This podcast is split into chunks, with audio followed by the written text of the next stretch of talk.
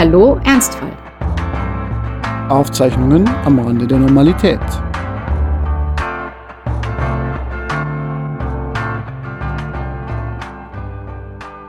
Guten Morgen, Judith. Guten Morgen, Franz. Wir haben ja letztes Mal aufgehört mit deutschem Beamtentum und den drei Scheiben Brot, die selbigen von Amts wegen zugewiesen werden.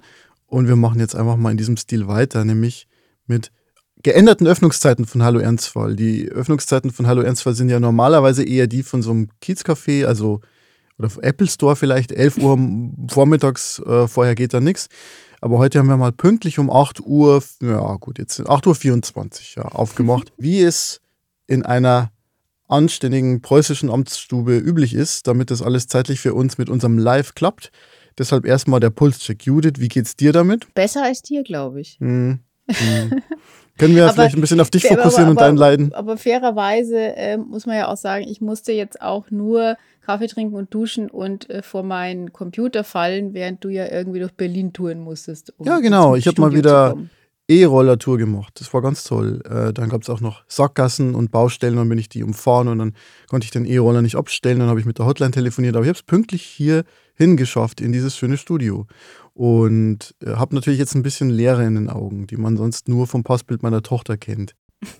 Du, du kennst die Geschichte, ich habe dir ein Passbild gezeigt von meiner Tochter, weil wir mussten, wir mussten jetzt ein Passbild machen. Das muss man äh, noch gar nicht so lange, also wahrscheinlich schon länger, aber ich weiß es, also wir hatten sowas nicht. Also im Kinderpass war früher kein Bild, weil mhm. man gesagt hat, das ist ja eh Schmarrn. Und ja.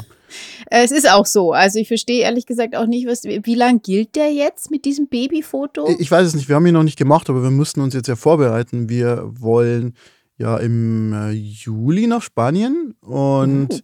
ja. Aber im Juli kind. nach Spanien, bei mhm. deiner Hitzephobie. Ja, wir gehen an diesen, an diesen Atlantischen Ozean und da stecke ich einfach meinen Kopf und, an, und meine Gliedmaßen hinein und warte, bis die Hitze vorbei, bis vorbei ist. Okay. Ja, aber meine hitzeaffine Frau will da einen Surfkurs machen und deswegen, vielleicht setze ich mich mit meiner Tochter einfach wirklich so sehr, sehr tief ins Meer hinein ja. quasi und äh, versuche zu. Wobei die, die findet es eigentlich auch ganz okay, glaube ich, mit der Hitze. Und ja, dafür äh, brauchen wir einen Kinderreisepass und das Problem ist, man braucht dazu ja dann auch ein biometrisches Foto und äh, versuch mal bei einem eineinhalb Jahre alten Kind einen Gesichtsausdruck hinzubekommen, der gerade ist und ernst und böse schauend, so wie es die äh, Richtlinien der Bundesdruckerei vorgeben. Und äh, ich habe 240 Versuche gebraucht, bis es ein Bild gab von neutralem Hintergrund mit ernstem Schauen, wo kein Finger im Mund war und wo nicht nach links und nicht nach rechts geschaut wurde und wo nicht gelacht wurde und kein Quatsch gemacht wurde. Und du meintest, dass meine Tochter dann auf diesem Bild eigentlich ausschaut wie zehn Jahre 9 to 5 im Finanzamt Landshut, glaube ich, war so. Ja. Mhm, mh. Das war ungefähr so der, der, der Lebensvibe, den sie für mich noch hatte auf dem letzten Bild. Aber schön, dass es äh, jetzt den Anforderungen des äh, Staates entspricht. Ja, hoffen wir, hoffen wir. Also ich bin jetzt bald da beim Amt und dann schauen wir mal. Aber ich bin bist der Meinung... in Berlin. Bist du sicher, dass du bald beim Amt bist? Ich meine, den Termin kriegst du doch erst irgendwie nächstes nee, ich Jahr. Ich habe den Termin bald, aber ich habe nicht gesagt, dass ich den Termin jetzt erst gemacht habe. Ich habe den schon vor sehr langer Zeit gemacht, ja. Ja, man kann, also man kann aber auch, es ist, also man bekommt dann immer Termine in drei Monaten oder jetzt in vier Minuten. Das geht dann auch immer. Da wird dann immer noch was frei und dann könnte man sofort äh, gehen. Aber das glaube ich wird nicht passieren. Nein, äh, ich habe einen Plan äh, für meinen Urlaub, aber jetzt habe ich auch natürlich auch mal erstmal einen Plan für diesen Podcast und würde zum Thema kommen und kann dazu nur sagen, liebe Judith, du hast deinen Willen bekommen. Mal wieder. Weißt du wieso? Äh, äh, äh nee, aber schön. Ja, genau. Weil wir heute nämlich über was ganz Lebenspraktisches reden. Ich bin ja diesmal dran mit der Folgenvorbereitung und ich habe der Judith vorgeschlagen, dass wir mal was ganz Leichtes machen, nämlich einfach mal eine Folge zum Sinn des Lebens. Und Judith meinte dann so, nee, eher nicht. Ich habe keinen nee. Bock, mach was Konkretes, wo man was anfangen kann damit.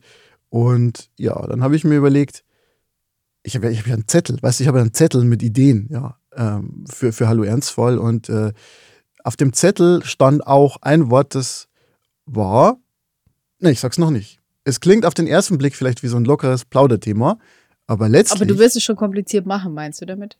Entweder so oder zumindest, ich kann es natürlich auch alles rückbeziehen auf den Sinn des Lebens, weißt du? Dann kommt es durch die Hintertür wieder rein, zumindest ein bisschen. Also ich werde versuchen, diesem Thema was Existenzielles zu entlocken. Und außerdem räche ich mich damit, ähm, dass ich dir ganz viele Fragen stelle und das total interaktiv mache, wie so eine Schulstunde. Aber ich dachte, ich kann hier jetzt nicht einfach durchschlafen so. Nein, nein, nein, weil ich bin so ein überambitionierter Referendar, der jetzt hier die erste Stunde schon mal gleich oh Gott, mit. die Lernzielkontrolle. Aber hallo. Hm. So, also, heute soll es ums Wohnen gehen. Bababam. Mich interessiert das Thema gerade aktuell besonders und das aus mehreren Gründen. Das eine ist, dass ich irgendwie in letzter Zeit so meine Fühler in Richtung Wirtschaftsnachrichten ausstrecke, weil ich ja erwachsen werde jetzt. Und deswegen interessiert mich das plötzlich. Und wenn man die Wirtschaftsnachrichten liest, dann dominiert derzeit ein Thema, nämlich die steigende Inflation, klar. Und dann da vor allem auch die steigenden Energiekosten. Und das bedeutet natürlich auch, dass Wohnen für viele Leute super teuer wird. Die Nebenkosten steigen. Andererseits, und das finde ich auch super interessant, scheint diese ewige Teuerung auf dem Wohnungsmarkt ja so langsam so ein bisschen an ihr Ende zu kommen, vielleicht. Man glaubt es kaum. Ja. ja, aber die Frage ist halt, auf welchem Niveau. Also ich war ja gestern in München. Mhm. Die letzten zwei Nächte war ich in München äh, bei Freunden.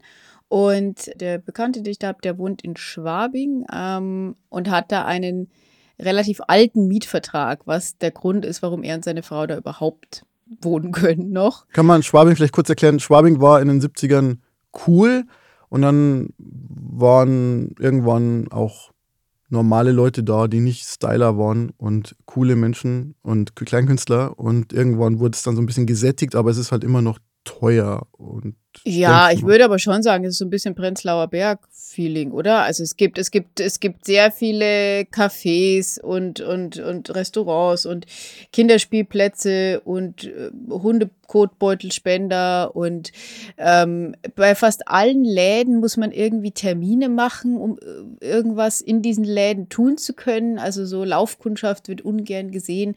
Es gibt aber auch dann irgendwelche französischen Bäcker und also es ist. Äh, und was gibt's noch? Kabarett, ganz viel Kabarett. Ich muss, ich muss den Till grüßen, meinen guten Bekannten, den Till, der da ungefähr alle Kleinkunstbühnen managt.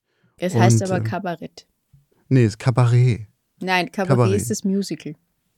Kabarett? Genau. Sag mal Kabarett. Kabarett. Kabarett. Es ist wirklich, es ist Kabarett, ja. Also das ist ein, ein natürlich kommt es von dem Begriff, aber äh, mhm. für die Kleinkunst mhm. hat sich in Deutschland mhm. der auch äh, ausgesprochen eingedeutschte Begriff Kabarett dann erster Merksatz bei der Lernzielkontrolle für das deutsche Publikum Kabarett mit zwei T.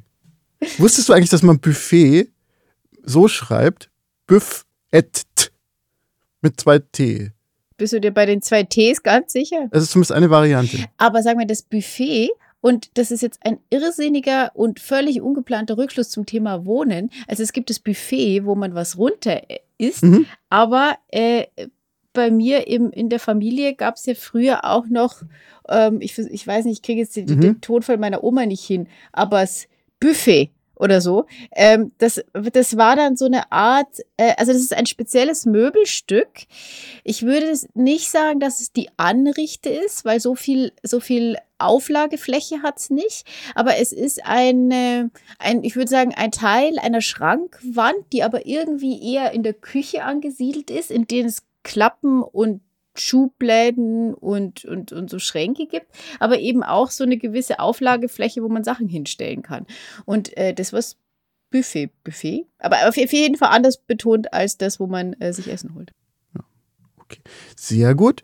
Ähm, Ja, aber gut, äh, gutes Stichwort übrigens München. Ja, München ist ja immer so das, das Negativbeispiel schlechthin fürs Wohnen und für die Wohnpreise. Und äh, aber das ist halt so ein bisschen die Theorie, die ich da vorhin auch, auch ähm, mal zum Besten geben wollte, nämlich, dass äh, es ja tatsächlich so ist, dass die Märkte irgendwann nicht mehr funktionieren, weil irgendwann kann sich der Polizist die Innenstadt in München nicht mehr leisten. Aber dann zieht natürlich die Lehrerin ein und wenn die aber keine Kohle mehr hat, dann kommt das Zahnarzt-Ehepaar. Aber es gibt halt nicht unendlich viele Zahnarzt-Ehepaare und dann kommt irgendwann nichts mehr nach, außer vielleicht noch ja. so ein arabischer Investor. Aber von denen gibt es halt auch nicht tausend Millionen. Und irgendwann. Ja, das ist, äh, das ist schon richtig, aber weißt du, das, also ich, ich verstehe die Theorie äh, der Marktwirtschaft an diesem Punkt, aber äh, sie funktioniert halt nur bedingt. Sie funktioniert dann schon in unattraktiven Wohnorten und Lagen. Da will dann irgendwann keiner mehr wohnen und da stagnieren oder sinken die Preise dann irgendwann auch mal wieder.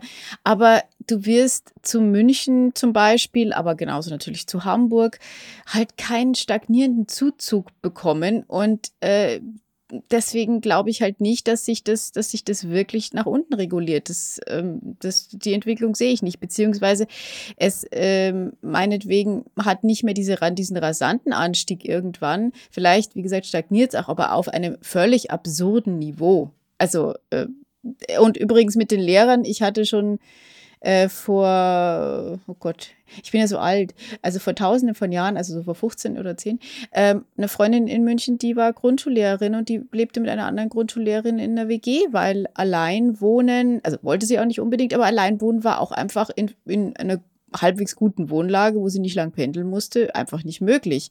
Und so schlecht verdient dann Grundschullehrer in Bayern auch wieder nicht. Weißt du, wo man wohnen müsste? In Wien. Ja, in Wien da gibt es Leute mit alten Verträgen, die wirklich für, keine Ahnung, 200, 300 Euro unglaubliche Stadtwohnungen haben. Ich glaube, da ist die Bau- und Wohnungsvergabepolitik auch noch ein bisschen anders. Also ich höre das immer von Leuten, die in Wien wohnen, dass es da doch relativ toll ist, dafür, dass es halt eigentlich eine ziemliche Metropole ist. Ja, das stimmt leider nicht mehr so ganz. Also das habe ich auch sehr lange gehört. Und Was sagen deine Kontakte? Ja, durch meine Theatermenschen, da leben ja in Wien sehr viele, die sagen schon, dass es sich in den letzten Jahren doch deutlich an diesen Trend auch angeglichen hat. Mhm. Es stimmt schon, dass es immer noch mehr Sozialwohnungen gibt und dass es auch nicht, während bei uns ja irgendwie öffentlicher Wohnungsbau sehr, sehr zurückgefahren wurde, gibt es dort definitiv noch mehr. Aber es ist dieses, diese, dieser Mieterhimmel, der Wien mal war, ist es eben auch nicht mehr. Äh, aber natürlich haben die später mit dieser Entwicklung quasi angefangen. Von daher sind sie vielleicht noch nicht mhm. auf diesem absurden Niveau angekommen. Ich hoffe, da kommen sie auch nicht hin, weil das äh, der, dem Flair dieser Stadt schon Abbruch tun würde. Aber naja, wie es eben so ist, wenn alle hören, das sind tolle Mieten und tolles Leben, dann ziehen halt mehr hin und schon ähm, passt die Entwicklung halt auch da. Apropos Zahlen, ich habe ja neulich mal einen Text recherchiert zum Thema gemeinschaftliches Wohnen und da bin ich auf so Zahlen von Statista, also von diesem Statistikinstitut gekommen ähm, zum Thema Wohnen und da gab es ein paar interessante Sachen. Judith, rate doch mal. 14- bis 19-Jährige in Deutschland, ja, also die, also Jugendliche quasi. Wie viel Prozent der 14- bis 19-Jährigen wachsen im eigenen Haus auf? Also in einem Haus, das im Eigentum ja, von ihnen oder von wahrscheinlich von deren Eltern halt ist. Hm, wie viel Prozent der Jungen? Also der Witz ist ja der, wenn ich so an meine äh, niederbayerische Kindheit denke, da waren es 104. Dann, ja, genau. Also in der Grundschule, glaube ich, gab es ein, zwei Leute, die vielleicht nicht in einem eigenen Haus gewohnt haben. Als ich dann in der Stadt aufs Gymnasium gegangen bin, war das natürlich schon ein bisschen anders, aber ähm, da das eher so das, das langweilige Gymnasium mit den gesettelten Leuten war, äh, waren da auch äh, viele, die in irgendwelchen Häusern in den Vororten gewohnt haben. Ach, ich würde mal sagen 35 Prozent. Äh, hätte ich auch geschätzt. Es ist mehr, es ist genau die Hälfte. 50 Prozent. Ja. Ähm, also es ist doch so, dass Wohnen im eigenen Haus sehr verbreitet ist und das geht dann natürlich runter. Ja. Bei den 20-Jährigen sind es dann noch 20 Prozent und so und bei den 30-Jährigen auch nur 26 und dann geht es irgendwann natürlich hoch. Also äh, es ist gar nicht so, wie man denkt, dass sozusagen Ende 20 die Leute schon in ihr eigenes Haus ziehen, sondern tendenziell kommt der Anstieg dann eher mit 40 bis 50 klar, da haben die Leute dann auch ein bisschen Geld gespart. Ja, beziehungsweise gar nicht mehr. Also die Tendenz dazu, dass du, also wenn du heute 30 bist, die Chance, dass du, wenn du nicht erbst, dir irgendwann ein eigenes Haus äh, baust oder kaufst, äh, ist halt, wird halt immer geringer. Absolut, kostet astronomische Summen. Was ich jetzt auch immer lese, ist, äh, dass auch einfach die Baumaterialien sehr teuer sind gerade.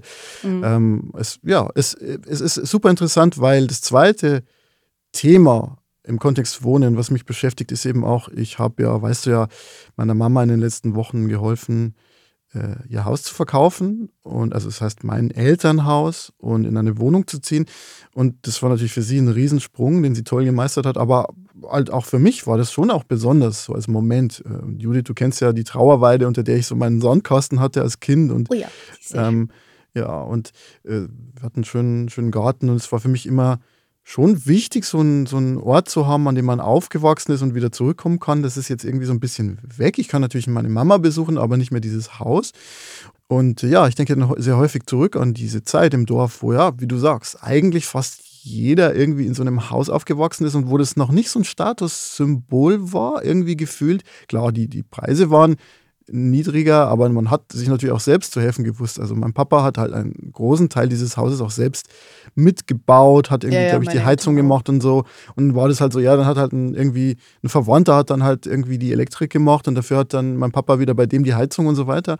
Und so, so, so wurde das dann in Eigenleistung ja. irgendwie langsam hochgezogen. Und was auch besonders ist, also bei unserem Haus war es wohl wirklich so, also das Haus wurde angebaut an einen älteren Teil des Hauses, dass da halt immer gebaut wurde, wenn Geld da war. Also nicht so wie heute, so, oh, wir nehmen Kredit auf und dann äh, wird da irgendwie in kürzester Zeit irgendwie mit Hilfe von ganz vielen Firmen irgendwas hingestellt, sondern nee, oh, okay, wir bauen wieder und dann bauen wir wieder was dran und dann wird hier wieder so ein bisschen, ein äh, bisschen irgendwie angeflanscht so.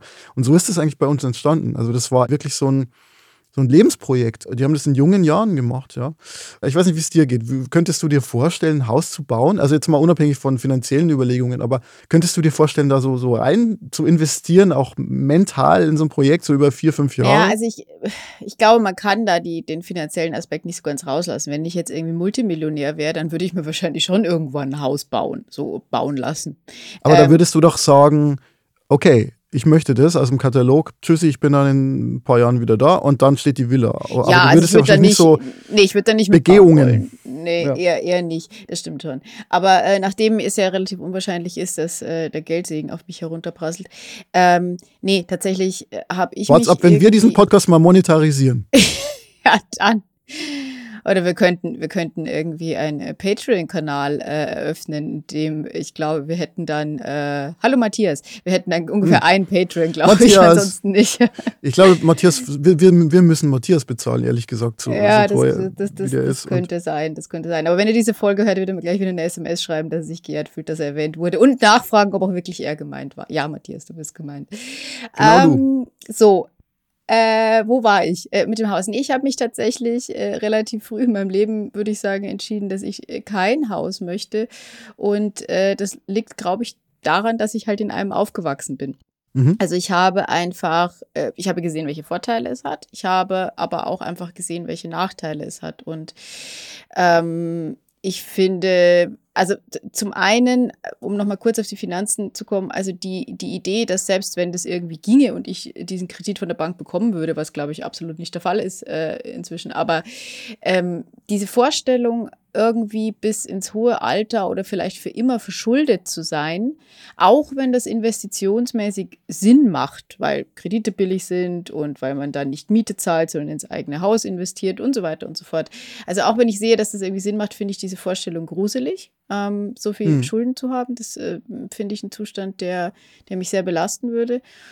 Und ähm, ja, also ich, ich möchte das wirklich ohne jeden äh, Todeswunsch oder sonst was sagen, aber äh, oder oder oder großer äh, übertriebener Panik. Aber ich weiß ja einfach nicht, wie alt ich werde. Das wissen wir alle nicht. Aber äh, durch die Erfahrung mit dem Krebs ist es halt mhm. einfach so, dass man sich diese Frage halt schon öfter stellt und ähm, mache mir nicht mehr so viel Sorgen um die Rente, wie ich mir das schon mal gemacht habe. Mhm. Also als ich so Ende 20 war und dann ja mit der Doktorarbeit angefangen hat, sprich wieder in Studentenverhältnisse äh, zurückgekehrt bin, auch finanziell, habe ich mir natürlich schon gedacht, oh mein Gott, was mache ich, wenn dann irgendwie äh, ich mal in Rente bin und dann bin ich in Altersarmut und also habe mir diese Gedanken irgendwie sehr viel gemacht. Das ist jetzt nicht mehr so ein Thema für mich, weil ähm, ich mir denke, das pff, wer weiß, was bis dahin ist. Ich meine, ich gehe ja immer noch vom Atomkrieg aus, von daher ja. ist es ja eh alles egal. Aber äh, genau. Aber ähm, um jetzt tatsächlich mal diese, diese finanziellen Dinge äh, außen vor zu lassen, äh, ich finde, dass so ein Haus einfach sehr schwierig und bis gar nicht sich an die Verhältnisse anpassen kann, in denen man lebt.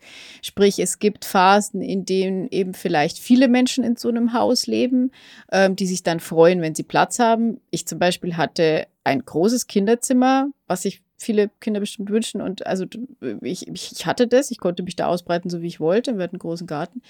Ähm, aber jetzt steht das natürlich mehr oder weniger alles leer und ist eigentlich eine Belastung, weil das muss alles irgendwie geputzt werden von meiner Mutter und so weiter und es muss alles in Schuss gehalten werden. Und das ist jetzt ein relativ großes Haus, in dem halt eben nur noch zwei Menschen leben. Und ähm, ich, ich finde einfach, dass Häuser, die wachsen einfach nicht, nicht wachsen oder schrumpfen einfach nicht mit. Und die Vorstellung, daran dann irgendwie gebunden zu sein, finde ich problematisch. Und ich glaube eben, dass, weil man kann natürlich Häuser immer verkaufen, ist schon klar. Lohnt sich zurzeit auch. Aber ich denke halt, wenn du es selber gebaut hast, vor allem, und mhm. dir da eben bis zur Türklinke alles irgendwie selber ausgedacht hast oder eben noch mitgemauert hast oder Fliesen verlegt hast oder sowas, dann ist es halt irgendwie auch ein sehr starker Teil von dir und dann ist es sehr schwierig zu sagen, ich verkaufe das und ich ziehe da aus und gehe dann wieder in eine Mietwohnung oder in eine Eigentumswohnung oder wie auch immer. Auch wenn es von der Struktur fürs Leben zu dem Zeitpunkt besser passen würde.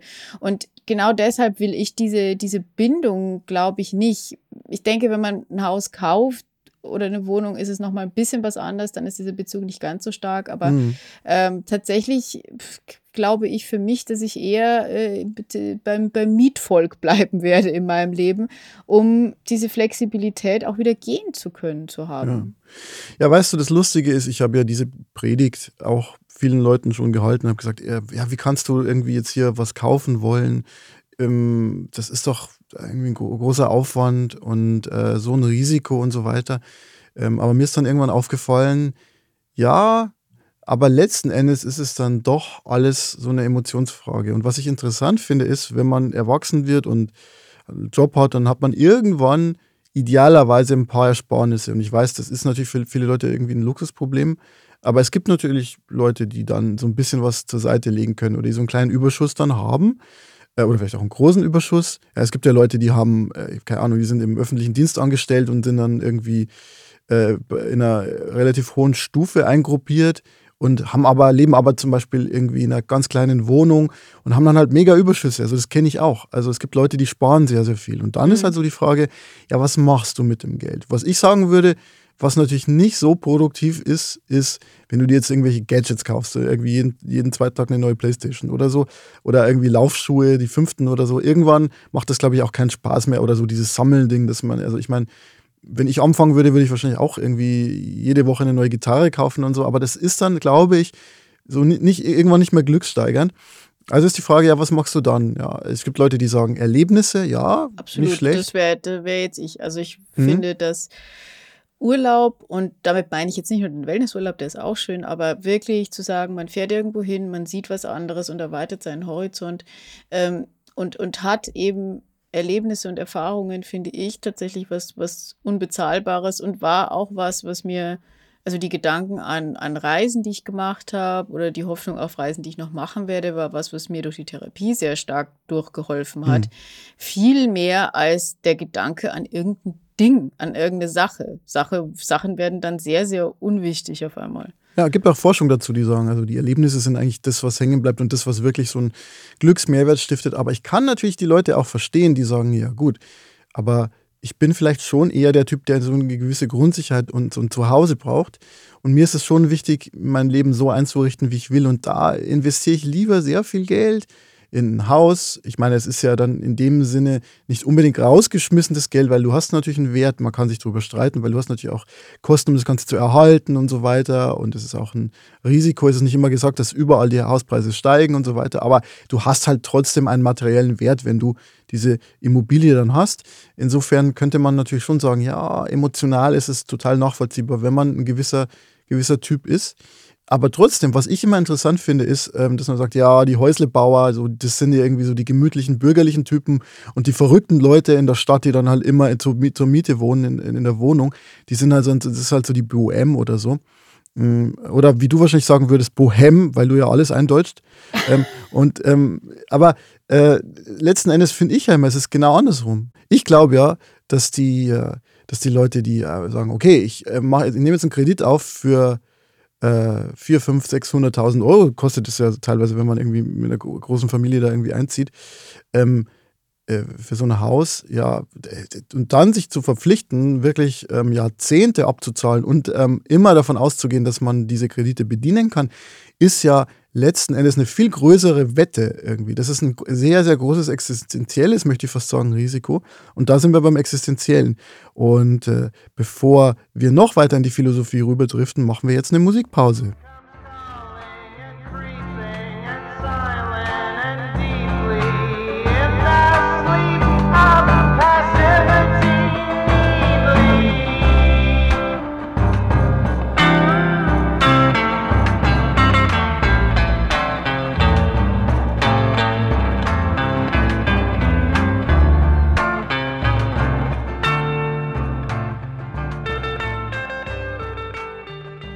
Das war Modern Talking mit Louis Louis, wie, na, Louis Baby.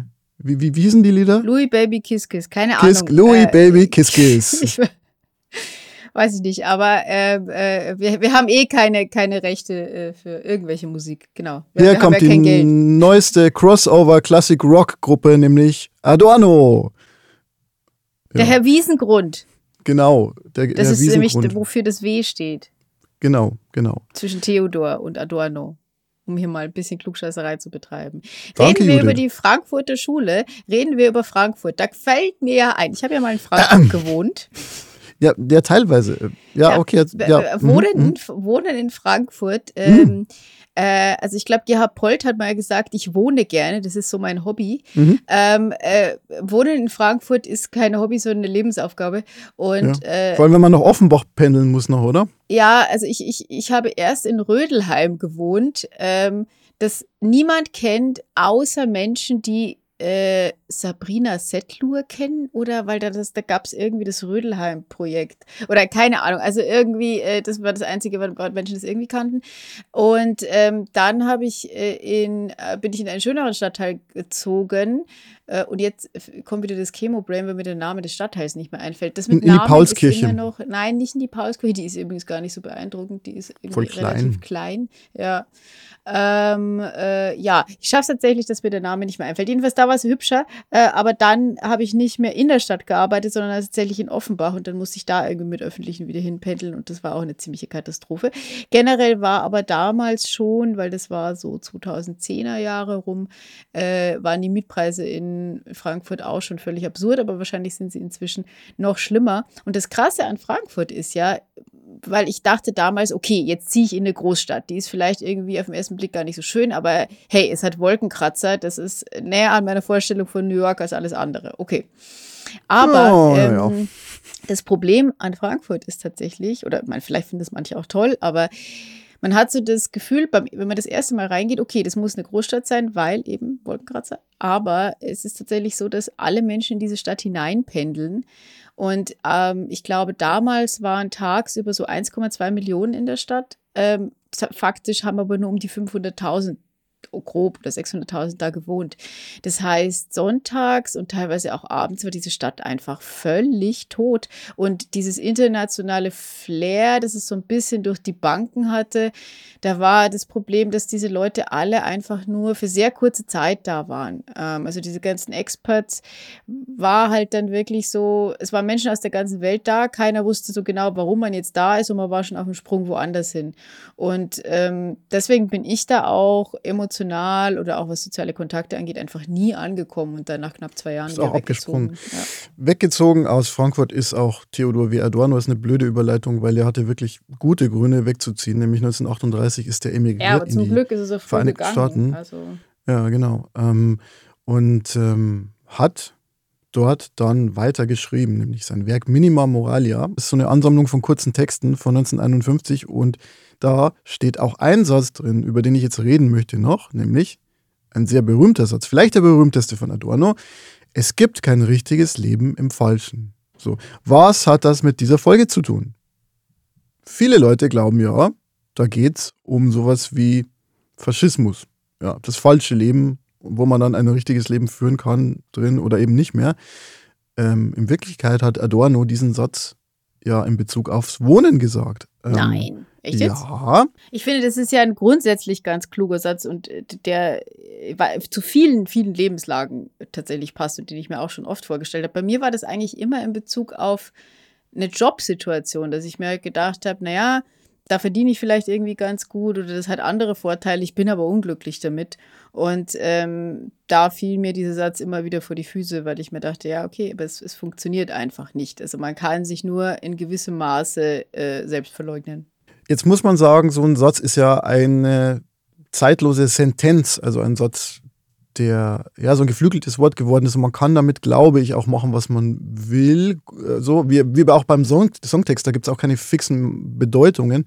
Aber ich finde es trotzdem interessant, was so der Entstehungskontext war oder, oder der Kontext in dem Text. Und ich habe da so einen Aufsatz gefunden dazu. Äh, und zwar ein Aufsatz aus dem Jahr 2002, schon etwas älter, geschrieben hat, in der Philosophiedozent Florian Roth und der macht sich so ein bisschen darüber lustig, dass alle möglichen Leute, gerade im linksradikalen oder linksaffinen Milieu, diesen Spruch verwenden, so im Sinne von, wir sind die Guten und wir machen weiter, bis die ganze Gesellschaft über den Haufen geworfen wurde und bis das Gute, für das wir stehen, gesiegt hat. So, und wir müssen alles umschmeißen, weil es gibt in diesem falschen kein richtiges Leben. Keine Kompromisse, kein sich arrangieren mit dem faschistischen Drecksystem und so. Ja, und was Adorno aber eigentlich gemeint hat, war, zwar auch gesellschaftskritisch, das stimmt schon, aber es ging, wie gesagt, ums Wohnen. Und ähm, man muss sich das so vorstellen. Adorno war ja, wie gesagt, in Frankfurt tätig, ist dann äh, in die USA migriert.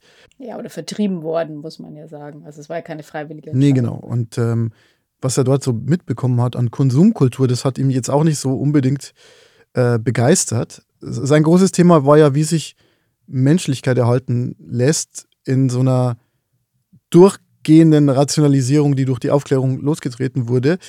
Und das Problem hat sich halt für ihn auch im Wohnen niedergeschlagen, ja. Konkret war es so, dass er sich gedacht hat, okay, wir haben folgendes Problem. Die muffigen, diese spießigen, traditionellen Wohnungen von früher und diese Einrichtungen, also in seinem Fall, der ist ja zu Beginn des 20. Jahrhunderts geboren worden, also die Sachen, die er so aus seiner Kindheit kannte, die wirkten irgendwie verstaubt. Also er hatte schon das Gefühl, ja, man kann jetzt nicht auch nicht immer einfach die Bauernstube von früher nehmen, weil äh, irgendwie passt es nicht mehr zum, zu dem Geist von heute. Also er war ja eigentlich ein progressiver Denker in gewisser Weise. Äh, und ähm, so richtig hat es nicht mehr gepasst, so, weil man vom Kopf her irgendwie schon weiter war. Aber was war die Alternative? Naja, die Alternative, die die ganzen ich sage jetzt mal, intellektuellen und wohlhabenderen, besseren, besser gestellten Leute damals so verfolgt haben. Das war ja so ein Minimalismus vom Bauhaus geprägt, Modernismus, ja, alles total schlicht, alles standardisiert, alles ganz karg. Und das kam ja in den 50ern ganz stark in Mode. Aber war in den 50ern nicht auch die Eiche rustikal Schrankwand in Mode? Ja, das ist dann so dieses Gelsenkirchener Barock, wie man sagt. Mhm. Ja, äh, sehr interessant. Ähm, ich dachte mir das auch immer. Also ich habe mir immer vorgestellt, dass die 50er eigentlich die Zeit waren, wo alles so gemütlich geworden ist. Aber das ist, glaube ich, nur ein Teil der Wahrheit. Also es gibt eben auch diese Strömung des Modernismus, die nach dem Zweiten Weltkrieg wieder erstarkte. Und ähm, ich glaube, es kommt einfach darauf an, wo du gewohnt hast, ja, ähm, und, und, und zu welchen Schichten du dich gezählt hast. Aber ich glaube, bei den Intellektuellen gab es schon so, ein, so eine Sehnsucht nach Klarheit der Formen, Funktionalität, so Form follows Function und so. Und ähm, das Problem dabei ist aber gewesen, zumindest für Adorno, in so einer ja, sehr durchnormierten, rationalen Wohnung kannst du halt irgendwie auch nur noch selber untergehen. Ja? Du verlierst halt deine Individualität. Das sieht zwar alles super sleek und durchdesignt aus, aber da ist halt auch keine, kein Leben mehr drin, keine Menschlichkeit. So. Und dann bleibt vielleicht noch als Ausweg für ihn, ja, zu sagen, mir ist das Thema eh nicht so wichtig. Das diskutiert er dann auch in dem Text. Aber diesen Ausweg verwirft er dann eben auch, weil er sagt, ja, ist irgendwie auch keine Lösung, einfach zu sagen, mir ist es eh wurscht. Und dann kommt er halt zu dem Schluss, naja, okay, irgendwie komme ich da nicht raus. Irgendwie gibt es kein richtiges Leben im Falschen. Das Falsche ist übrigens mit kleinem f, wenn wir heute schon irgendwie korinthenkarkarisch sind, aber es ist wichtig. Also es ist damit nicht gemeint, es gibt kein richtiges Leben im Falschen als, äh, als sozusagen Neutrum, als, als, als, als Begriff für das Falsche im Sinne An von sich. das Böse, ja. sondern es gibt kein richtiges Leben im falschen Leben. Und in diesem Aufsatz, den ich erwähnt habe, wird es dann auch so erklärt, so im Sinne von, also es gibt so dieses Leben als, als allgemeinerer Begriff, das Leben, das alle Menschen führen. Und in diesem falschen Leben kann es kein richtiges Leben geben. Aber Leben eben auch so im Sinne von, äh, lebst du, lebst du schon oder wohnst du noch? So, also es geht wirklich erstmal ums Wohnen. Ähm, ja. Und ähm, ich habe mich übrigens in diesem inneren Widerstreit sehr, sehr stark wiedergefunden. Ja, dass man sich so denkt, ja, das Gemütliche ist halt irgendwie auch zu oll, so. Aber das, dieses durchgestylt Minimalistische ist auch irgendwie zu kalt. Wie geht's dir denn da eigentlich? Ja, die Frage Minimalismus ja oder nein oder wie viel Minimalismus ist noch erträglich, hatten wir ja vor allem in der Zeit, in der wir in der WG zusammengelebt haben. Denn selbst wenn mhm. jeder seinen Bereich hatte, hat mich dein Minimalismus wahnsinnig gemacht. Also du, du hattest nichts und dieses wenige Nichts hast du dann in leere Regale gelegt. Und je näher man meinem Zimmer kam, äh, desto mehr an herumliegenden und überfließenden äh, Gegenständen gab es irgendwie. Ich hatte ja Angst, dass es so übergreift, weißt du, dass irgendwann mal vier, vier, Fünftel von meiner Wohnung eigentlich nur schon von deinem Zeug bevölkert sind. Ja, ja, so äh, ein Ex-Freund hat mal gemeint, ich hätte eine gewisse Myzelhaftigkeit in meinem Wohnverhalten. Also ich würde mich so subkutan quasi irgendwie ausbreiten und plötzlich würden Dinge nach oben ploppen und man wüsste oh. gar nicht, wo es mhm. äh, herkommt. Ähm, tatsächlich ist es so, dass ich äh, klare Strukturen, aufgeräumte Wohnungen und äh, wenige Dinge total toll finde. Das war auch was, was ich in meinem Monat, den ich jetzt an der Ostsee verbracht habe, vor kurzem auch ähm, sehr zu schätzen gelernt habe. Da hatte ich halt einfach zwei Koffer dabei und mehr war halt nicht da. Und ähm, wie einfach es dann wird, aufzuräumen, wenn alles seinen Platz hat und einfach nicht mehr da ist als also wenn nicht mehr Dinge da sind, als Platz vorhanden ist, um sie aufzuräumen, dann ist das alles irgendwie deutlich einfacher. Und ich finde diese Klarheit dann auch total schön. Aber ich äh, kriege es aus Gründen oder keinen Gründen einfach nicht gebacken, dass mein Leben immer so ist. Und ich ziehe dann gern mal um äh, und versuche dann dadurch äh, wieder mehr Minimalismus zu haben, indem ich einfach nicht alles mit umziehe, was in der alten Wohnung war. Man muss äh, zum Leidwesen meiner Eltern aber sagen, dass das oft dann dort im Keller landet. Äh, und äh, ja, das, ja, und weißt du, weil wir jetzt schon bei den Abgründen sind des Wohnverhaltens, kommt jetzt hier ein Spiel. Oh Gott. Ja? Ja. Ganz und, toll. Ja, und zwar zum Abschluss dieses Wohnblocks, hahaha. Oh Gott, äh, oh, bitte. Ja, der war spontan jetzt. Fünf Dinge in deinem Wohnverhalten, die von der Norm abweichen, ja? Willst du anfangen? Oder soll ich anfangen? Ich kann anfangen. Ähm, also wir könnten jetzt natürlich äh, in Länge diskutieren, was die Norm ist. Oder wir machen einfach ein Spiel. Jetzt ist es eine Party. Jetzt nehmen wir mal einen Cocktail und dann mach einfach bei dem Spiel mit und die Definitionen machen wir morgen in der Bibliothek wieder. Jetzt komm. Gut, okay. Dann gehen wir mal davon aus, was andere Menschen Entspann denken dich doch und erklären mal. das zur Norm. Na gut, okay. Ich äh, habe auf der Couch promoviert. Ähm, ja. Also ich äh, bin ein ausgesprochener Sofaarbeiter. Ähm, ich habe da meinen Laptop und liege da drauf rum und äh, ja, kann da auch eine Doktorarbeit drauf schreiben.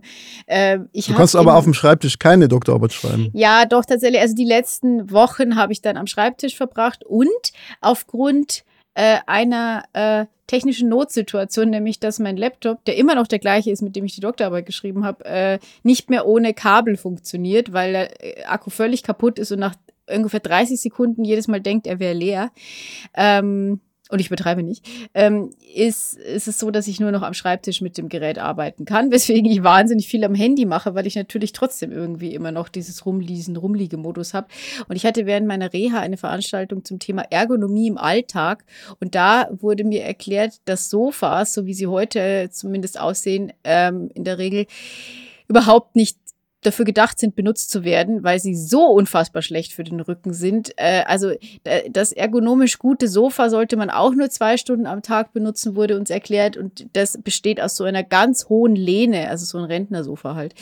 Ähm, also von daher, äh, ich mache alles falsch, aber äh, man lebt ja nur einmal und deswegen liege ich da auf dem Sofa rum und arbeite. Platz 5 bei Judith, das Sofa. Platz 5 bei mir, das Wechsel Arbeitskinderzimmer. Das ist jetzt, ich sag mal, dahingehend eine Abweichung von der Norm, weil wir nicht so gut geschnittene Zimmer haben. Wir haben keine kleinen Zimmerchen. Das klingt jetzt so, als würden wir in einem Schloss wohnen, aber es ist halt einfach so eine, so eine Wohnung, wo es kein Zimmer gibt, das so wirklich kindergeeignet ist, sodass wir jetzt einfach äh, das Kinderbett ähm, in unser Arbeitszimmer gestellt haben und versucht haben, das zu trennen, diesen, diesen Raum Äh, und wir haben dann tatsächlich uns aus Niederbayern Birkenstämme geholt. Also kleine Birkenstämme, die jetzt den Raumtrainer markieren. Aber es führt irgendwie dazu, dass es sich so komisch anfühlt, wenn man arbeitet und immer auf dieses Kinderbett schaut. Da hat man immer ein schlechtes Gewissen. Und wahrscheinlich hat meine Tochter auch beim Schlafen ein schlechtes Gewissen, dass sie jetzt eigentlich arbeiten sollte. Also ja, das ist meine Nummer davon sieht es ein bisschen nach Hans im Glück aus bei euch, also nach dem Burgerladen. Die haben nämlich auch Birkenstämme als Trenner zwischen den, zwischen den Tischen. Ähm, ich hoffe übrigens, dass es kein, keine, keine aufsteigende, absteigende Liste ist, weil ich habe einfach mit irgendwas angefangen. Also ähm, es wird jetzt es ist, Das war dein Platz 5. So. Was kommt jetzt auf Platz? Okay. Nummer 4. Machen wir nicht Platz 4, sondern Nummer 4. Was ist Nummer 4? Wir gehen von hinten her. Ähm, ich finde, also ich gucke mir ja auch gern mal irgendwie Einrichtungsblogs an oder schaue mir Einrichtungssachen auf Instagram an oder gehe durch das schwedische Möbelhaus.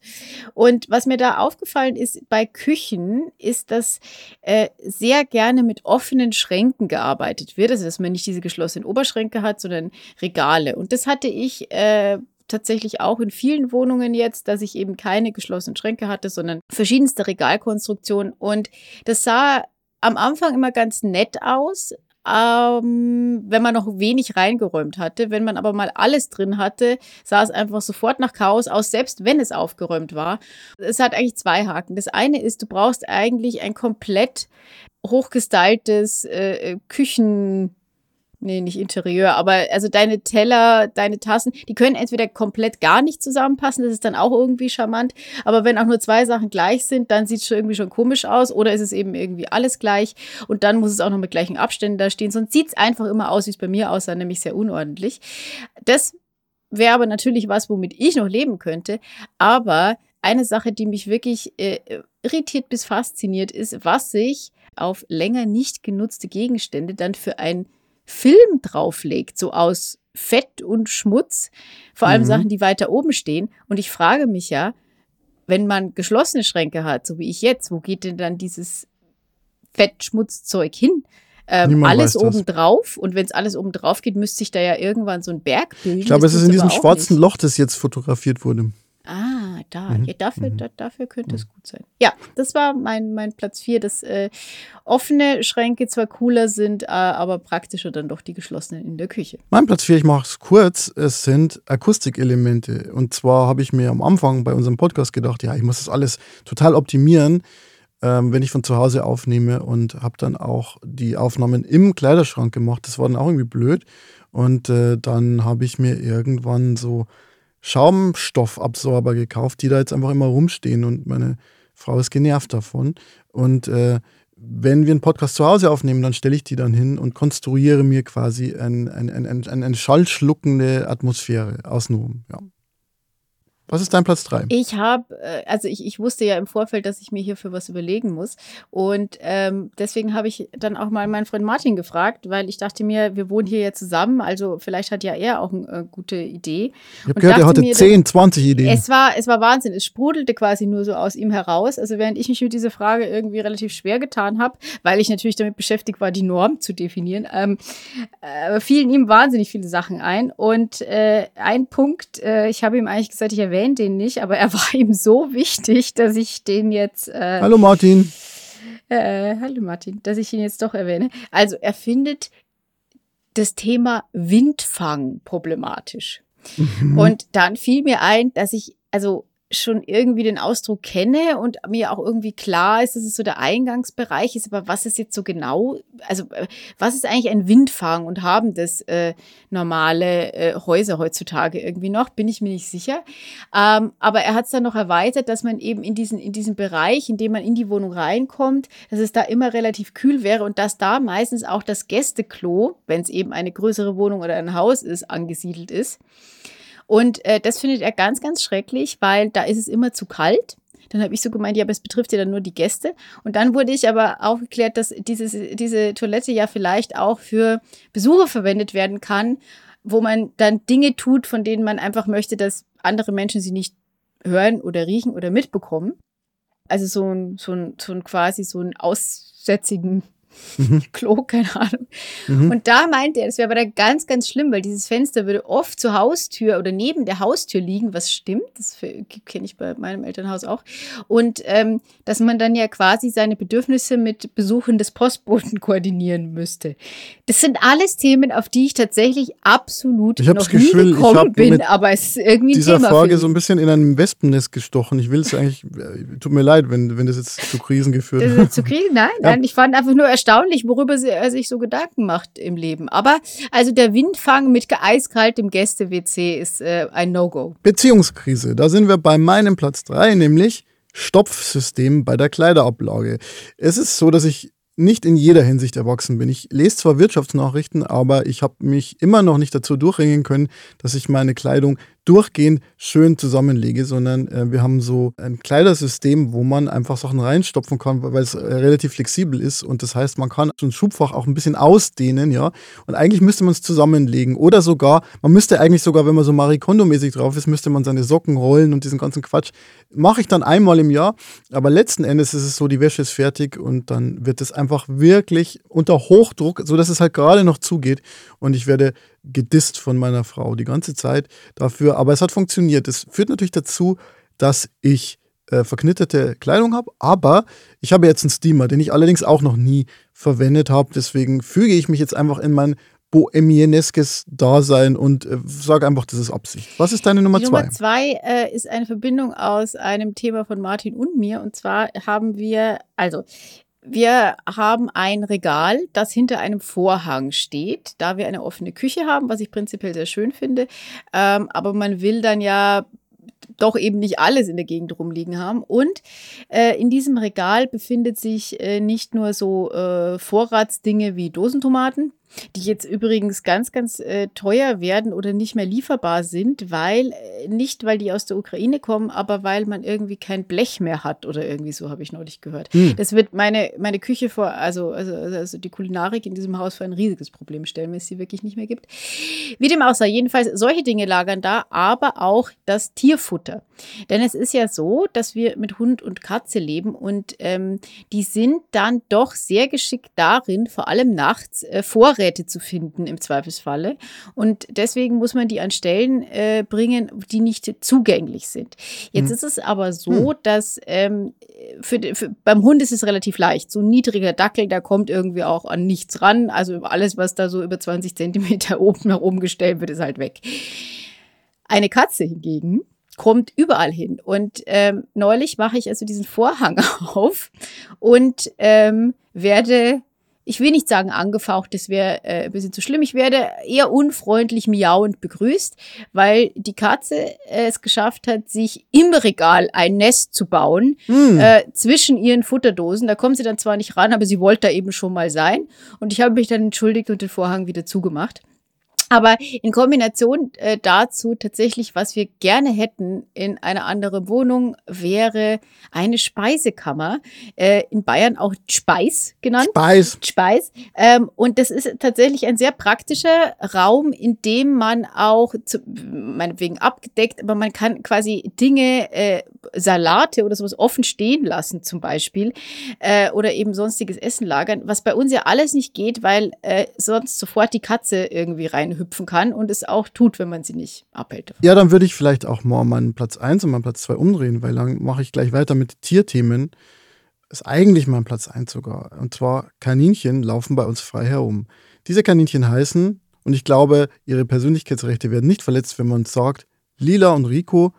Und sie sind eine große Freude, weil sie eigentlich leben wie Katzen. Aber es ist schon, also es ist schon living on the edge mit diesen Kaninchen, weil, äh, also zum einen essen die regelmäßig den Teppich auf, äh, manchmal sind sie auch nicht ganz stubenrein ähm, und kacken dann auf den Teppich, so auf, aber immer auf eine bestimmte Ecke.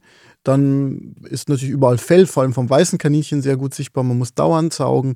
Wir haben, sie haben sich in die Couch gegraben und haben da Löcher in die dort gelagerte Bettwäsche gemacht, sodass wir nur noch Bettwäsche mit Löchern haben und wir stehen dazu.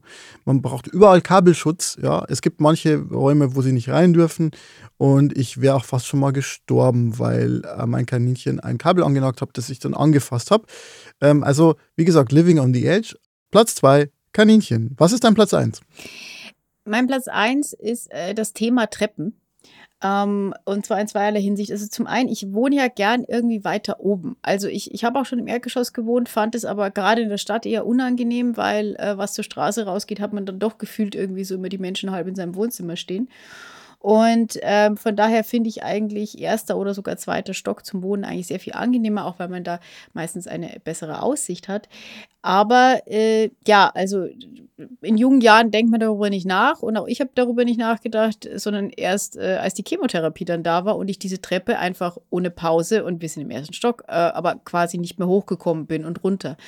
Und ähm, ich finde es dann sehr krass tatsächlich, wie schnell etwas, was völlig normal ist, zu einem großen Hindernis wird. Ich habe mir auch mal irgendwie das Bein verletzt und auf einmal war der Mini-Weg in die Arbeit ein, ein, ein Riesenhindernis, das es zu überwinden gab und äh, im, im Alter natürlich sowieso. Also ich finde Treppen, dann vor allem, wenn es darum geht, Treppen in Wohnungen oder Häusern nochmal zusätzlich zu haben, tatsächlich ein größeres Problem. Hingegen äh, ein positives naja, nicht unbedingt Beispiel, aber ein positiver Versuch äh, der Treppe ähm, wäre die Hundetreppe aufs Sofa. Also wir stehen ja dazu, dass äh, der Dackel Frieda aufs Sofa darf.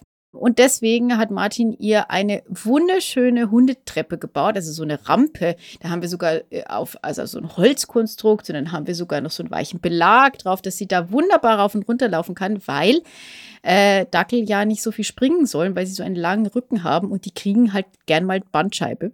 Und damit sie das nicht bekommt, äh, haben wir diese Treppe gebaut und wir haben alles versucht. Ähm, der Kater benutzt sie jetzt gelegentlich, ähm, Frieda nicht sie springt weiterhin und wir haben das Thema aufgegeben. Wir haben Leckerli, wir haben, also wir haben nur keine Leberwurst drauf geschmiert, aber das hätten wir vielleicht noch, vielleicht probieren wir das noch. Aber ähm, sie wird einfach nicht benutzt, die Treppe, leider. Und jetzt kommt noch mein Platz 1 bei diesem speziellen Rausschmeißer. Nächstes Mal gibt es wieder normalen Rausschmeißer. Mein Platz 1 sind einfach sehr spezielle Prioritäten. Zum Beispiel haben wir, als wir da eingezogen sind, einfach die billigste Küche von Ikea gekauft, haben dann eine Platte, eine Arbeitsplatte ausgeschnitten mit einer Stichsäge, sind dabei fast gestorben, haben äh, vier Stichsägeblätter zerstört dabei und man sieht, dass wir keine Profis sind. Wir haben das extrem, ich möchte fast sagen, peinlich, äh, peinlich mit Silikon ausgefugt alles und ähm, dann haben wir gemerkt, dass das Wasser wenn das sozusagen nicht begrenzt ist und dann vorne einfach reinfließt in die Steckdose und haben das dann, ähm, also ich sag mal so, es ist es ist eine etwas amateurhafte Küche, ja. Und wir haben auch nur ein paar hundert Euro ausgegeben, ja, und dann irgendwie noch äh, hier eine gebrauchte Waschmaschine irgendwie aus, aus Kreuzberg uns geholt und so weiter. Und ähm, ich bin immer froh über diese Küche, weil ich mir denke, okay, wir sind noch nicht an dem Punkt, wo wir 50.000 Euro Bulthauptküchen brauchen. Und wir weiß, leben trotzdem. Ja, und ich bin immer der Meinung, lieber ein paar schöne Bücher, und vielleicht ein als paar Kaninchen. Sichere Steckdose. Als nein, die sichere Steckdose ist schon wichtig, aber als vielleicht so Repräsentationssachen. Vor allem, wenn man sie eh nicht nutzt, weil das muss man auch sagen, wir beide, Anja und ich, sind Leute, die zwar hin und wieder mal gerne kochen, aber wo das definitiv nicht ein Hobby ist. Aber dafür haben wir ja noch die Rente. Judith, äh, du würdest vielleicht sagen, wenn man sie denn erlebt. Wir hoffen, dass ihr eure Rente erlebt und dass sie schön ist und bis dahin vielleicht noch ein paar Folgen hört. Ciao und bis bald. Tschüss.